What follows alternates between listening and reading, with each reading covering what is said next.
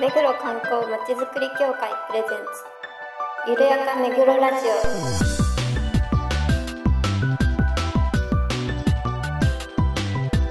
この番組は目黒に関することをゲストを交えてゆるやかにお届けする観光トークバラエティです。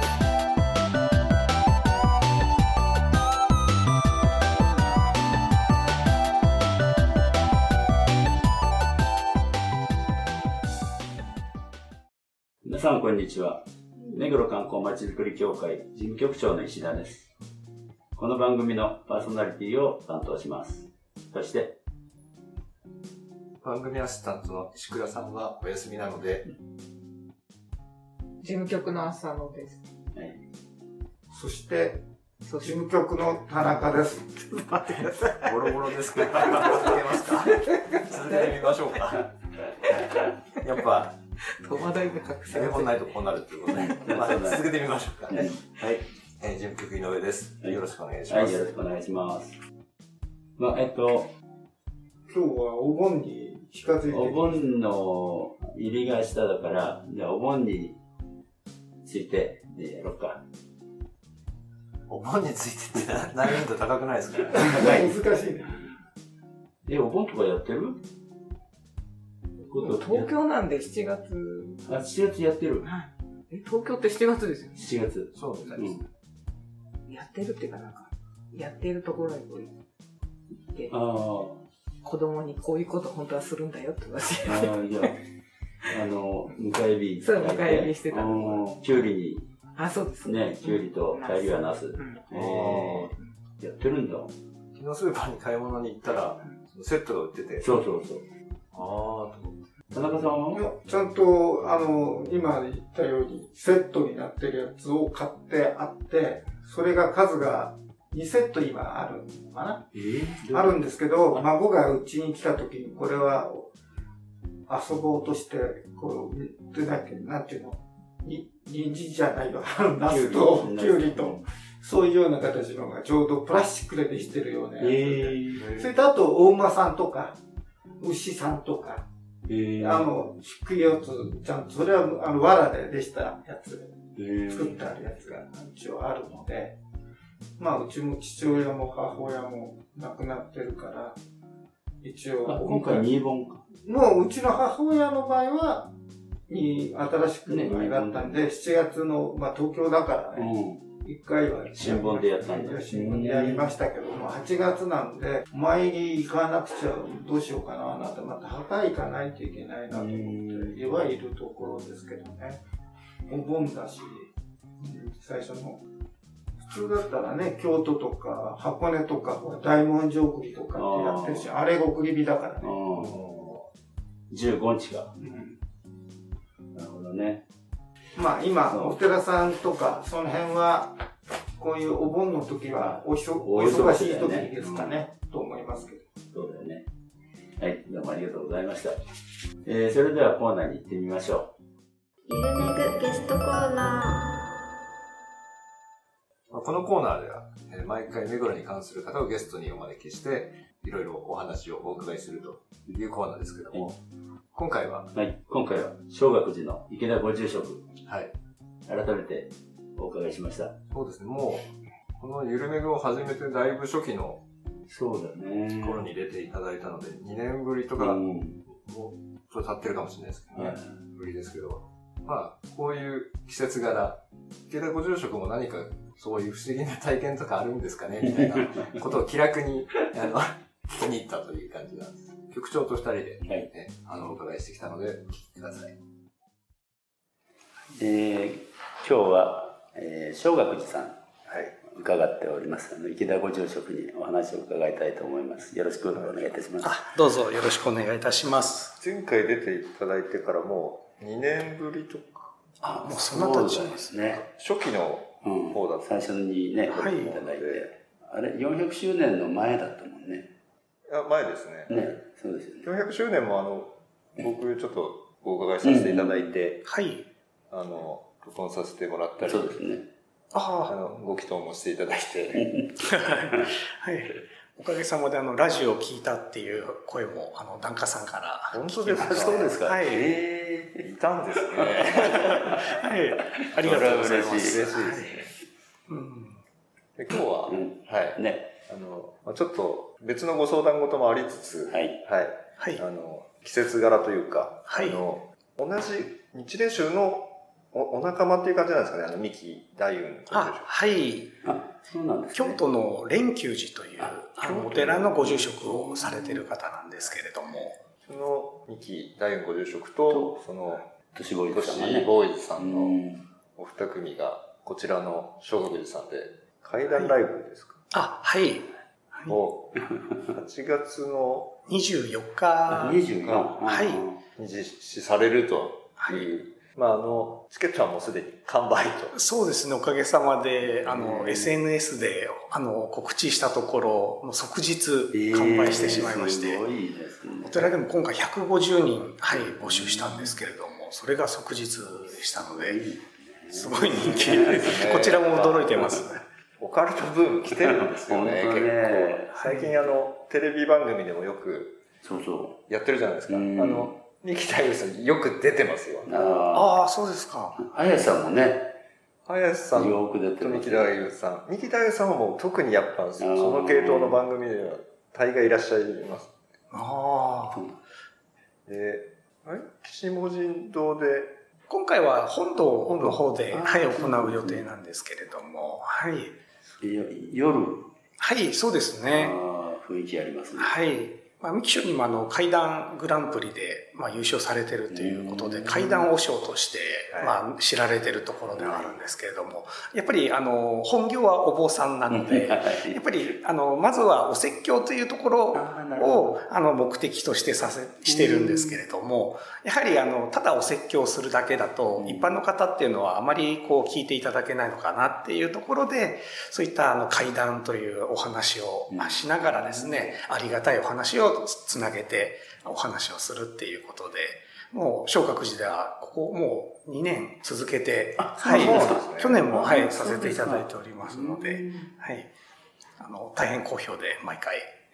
なんか前にあの、都市ツアーのロケをさせていただいたときに、うんあの、お知り合いだっていう話が、うんああ、はい。そうですねまあ、。どういうなお仲間なのかちょっと具体的には聞いてないんですけど。はい。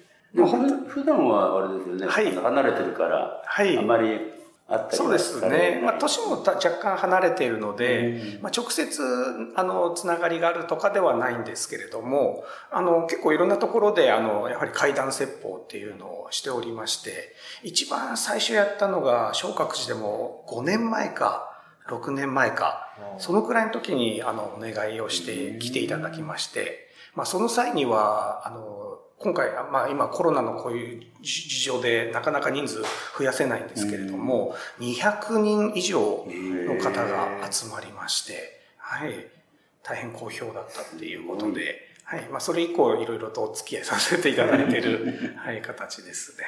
はい。まあ、今回ね、都市ボーイズさんとあ、はい。一緒にということで、はいあのお話なんですけども、はいやっぱりあの都市ボーイズさんも、はいミキご住職をご存知だってあことらしいですね。はい。前回お話しした時もええつながりがあるようなことをおっしゃられてましたんで、ねはい。まあ、番組で会うんでしょうね。そうです。はい。で、あの、まあ、オカルトつながりであれなんですけども、はい。池田ご住職さんとして、はい何かあの、特殊な体験をしたとかっていうのはあるんですか？ああ、相談を受けたとか、まあ、見聞きした。はい。そうですね。あの、よく霊感があるかないかっていうのを聞かれたりするんですけれども、まあ私自身は本当に全く霊感というものはなくてですね、本当、あの、お葬式なんかやしてても、あそういうのが霊感があったら、ちゃんと成仏してる姿が見えるのかななんていうので、あったらいいななんて思ったことはあるんですけれども、ちょっと残念ながらそういったことはないんですが、ただやっぱりこう、仕事柄ですか、あの、そういったことをななんか体験する機会っていうのはあったりするので、まあ少しそういったお話もさせていただいてもよろしいでしょうかね。はい、ぜひお願いします。はい。あの、私、日蓮宗なんですけれども、まあ、日蓮宗の、あの、総本山と言われている場所が、まあ、山梨の身延山久遠寺というお寺なんですが、あの、日蓮宗の僧侶はみんな、みんなですね、そこで、あの、修行をしないと、あの、僧侶になれない資格があるんですけれども、まあ、そこで、あの、身延山で35日間修行をするんですが、まあ、その中の体験になるんですけれども、あの、私が修行したのがもう20年以上前だったんですが、ちょっとその、今は綺麗なあの建物で、環境もいいんですけれども、昔の古い建物の時にですね、まあ修行した時に、あの、起こった体験なんですけれども、あの、1日だけなんですが、まあそこでし、あの、中で修行するんですが、あの、その時はだいたい60名以上の、あの、お坊さんが、あまあ、お坊さんになるための修行をしていたんですけれども、はい、あの、大部屋になってまして、だいたい20畳ぐらいの部屋に各、えー、10人ずつぐらい、あの、班に分かれてですね、あの、寝泊まりをして、で、その中で、あの、修行させていただくんですけれども、その中の部屋で起こったことなんですが、大部屋で皆さん寝てるんですけれども、その時だけですね、ちょっと私もなんか変な夢、を見まして、えっ、ー、と、それが、まあちょっと内容があんまりはっきり覚えてないんですけれども、なんかそこですごい嫌な夢を見て、あの、夜中だったんですけど、目が覚めたんですよ。で、その目が覚めた時に、なんか枕元でですね、なんか水の滴る音がずっと、なんかこう、音がしまして、なんか嫌だなっていう雰囲気があったんですけれども、なんかその後ですね、まあ、そういう雰囲気の後でまた寝なきゃ寝なきゃっていうことで寝たんですけれども、翌朝ちょっと起きてみてですね、その同僚の方とこう話した時に、昨日なんかおかしかったよねって話したらですね、やっぱりその10人中ですね、8人ぐらいの人がやっぱりその夜中に目が覚めてまして、で、人によっては、その廊下をなんかけたたましく走る音がしただとか、そこの泊まってる部屋が2階なんですけど、窓の外に人影があったとかですね、なんかちょっとただならぬ、やっぱり、あの空気があって、みんな目が覚めてたっていうことを後で知って、あ、怖いね、なんていう話をしてたんですけど、よくよく考えてみるとですね、それがあの、8月の12日の夜だったんですよ。で、こう、やっぱり考えてみると、それってあの、お盆の、はい、臨の時期だったんですけれども、やっぱりそういった時に不思議と何かやっぱりこう、霊っていうのは帰ってきて、何かあの、そこの修行場所もですね、実はそこの昔、荒行、あの、ま、前お話しさせていただいた場所で、あの、その荒行の場所のすぐ横にありましてですね、まあその時の身延山の荒行っていうのはもう本当に今よりもはるかに過酷で、あの、水をかぶる水なんかも冷たかったので、やっぱり亡くなる方、亡くなる僧侶っていうのもたくさんいたんですよね。そういったことで結構そういうところの修行、亡くなった方の修行層が今でも修行されてるのかなっていうことで、はい、そういった体験をさせていただきまはい。ええー。ましたね。そういう体験されるんですね。そうですね。やっぱり身延山っていうところも、本当に聖地としてありがたいところなんですが、やっぱりそういった不思議なことも体験することもあるっていうことを考えると、うん、やっぱりなんか霊山というんですか、そういったところの、はい、力っていうのを感じさせていただく出来事でした。はい。ありがとうございます。ご住、ご住職としては、霊っていうのは、あるとかいるっていう考え方ですかね。はいああ、そうですね。そこもよくあの聞かれるところなんですけど、一般の人が多分霊っていうと、あの、こう、幽霊みたいな形で、こう、裏飯屋って出てくるような幽霊をこう感じさせていただくかもしれないんですけど、私たちがこう、仕事として、あの、こう、供養する霊っていうのは、やっぱりあの、皆さんですね、やっぱりそ自分のまあご家族であったりとか、まあその親戚であったりとか近い方がこう亡くなった時っていうのは、こう亡くなってしまったら、なんて言うんでしょう。もうそれでもう付き合いがないかって言われたらですね、今後やっぱりそういった、まあ自分もあの3年前に母を亡くしまして、そこからまあやっぱりいろいろとこう母の亡くなったことに対して、やっぱりこ私たち、その後の私の生き方っていうのも、やっぱりいろいろと影響したりしますので、やはりそういった形でですね、やっぱり皆さんそれぞれ、あの、身近な方が亡くなった時に、やはり、やっぱりその方たちの霊っていうのは、こう、亡くなってしまったらおしまいではなく、やはりその方がどういったことを自分に対して影響を与えるかっていうことを、こう、解くためにですね、やっぱりこう、供養をして、えーそういったその今後残された人たちのために生き方っていうのを解くっていうんですか、そういった形の仕事ですので。はい。うんまあちょっとうまく説明ができるか、なんか怪しい、怪しいんですけれども、なんかそういう、なんなんでしょう、この残されたものが、えーそういった亡くなった方たちが、どういうふうに自分の影響を与えて、自分に対してどういう生き方をしていかなきゃいけないかってことを、こう、私が、まあ少しと解いていけるような、は はい。いやよかったです。あい。の、ねよよくあのあるそのエンターテインメント的なそのうんオカルトの捉え方の話をされたら、はいあのカットしないとまずいんだろうなと思ったんですけど、やっぱその、やっぱ捉え方があのね普通の我々とそのごご住職っていうのはやっぱ違います。違いますね。ああ、はほっい。としましたね。井上さんはなんか体験みたいなのあるんですか？僕はまあそんなにないですね。うんあのあの虫の知らせじゃないですけども、そのはい。身近なまあ、おじいちゃんとかそういうのがこううん亡くなる直前になんかこう、あ、今死んだなっていうのをあふと思うみたいな。はい。それは合ってたの？まあそれは新潟の方なので、その、既得というか、はいああ、なるほど。まずいって言って、そそこっちからその車でうん。向かってる途中に、あ、今だなと思った瞬間、その後ろの席にいるお袋がわーんと泣き出したんで、お袋もなんか多分、そうなんだ。その瞬間何か感じたみたいで。うん。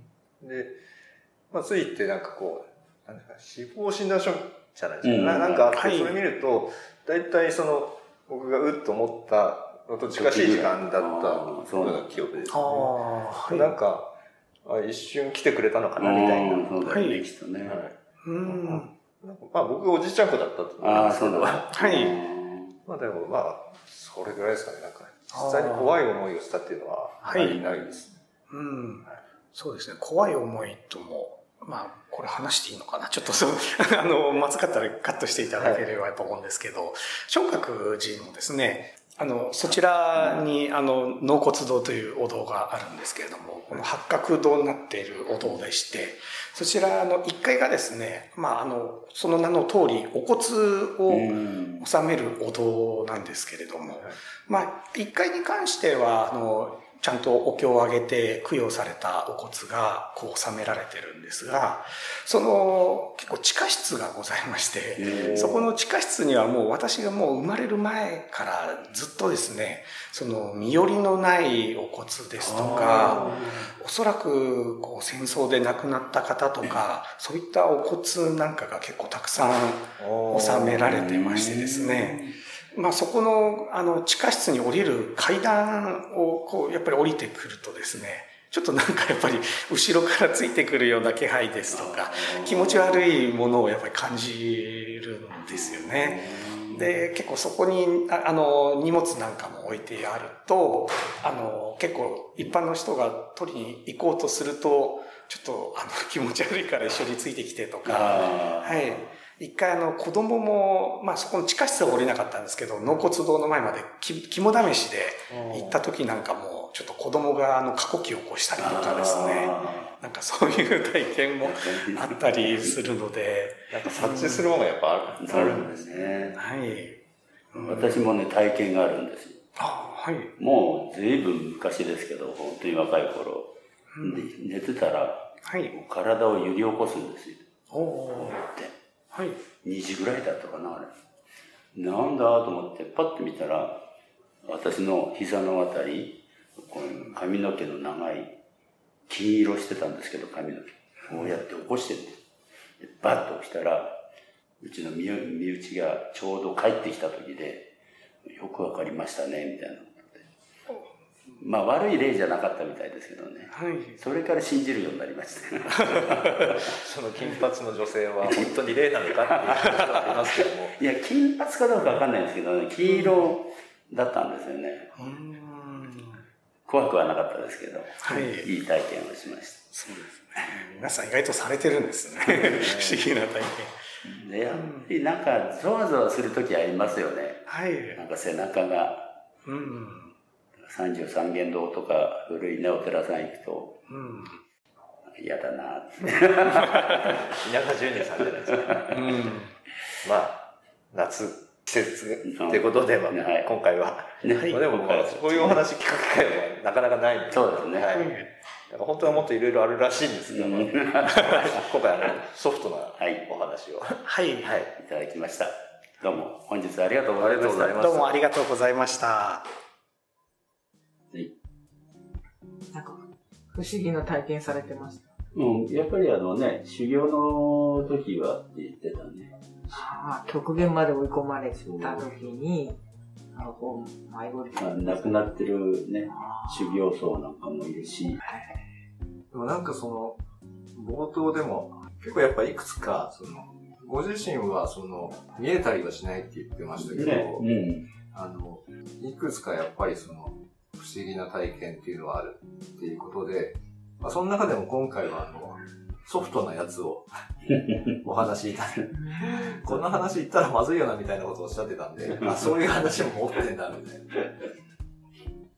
えー、田中さんなんか不思議な体験とかありますうんまあ、不思議な体験ってもう長い間生きてるんだけど、これが不思議な体験なのかどうかっていうのはわかんないですよね。なんか、?UFO を見たとか。え ?UFO っていうか、まあなんか地震が起きたり、なんかいろいろあったりすることがあるじゃないですか。自分がそんなところに行った覚えないのに、地震がそこで起きたりとか、そういうのも不思議な体験とか思ったりなんか。ちょっと待ってください。不思議なことを言ってます、今。今ね自。分が言ったことないのに地震が起きる。うん。えどういうこと？だから、自分がなんか今度起きたら嫌だなと思って、行ったら風呂の地震がその場で起きてたり。あ自分がそう思いながら行ったってこと、うん言ってもないんですよねう。んそういう予知的なことですね。ああ。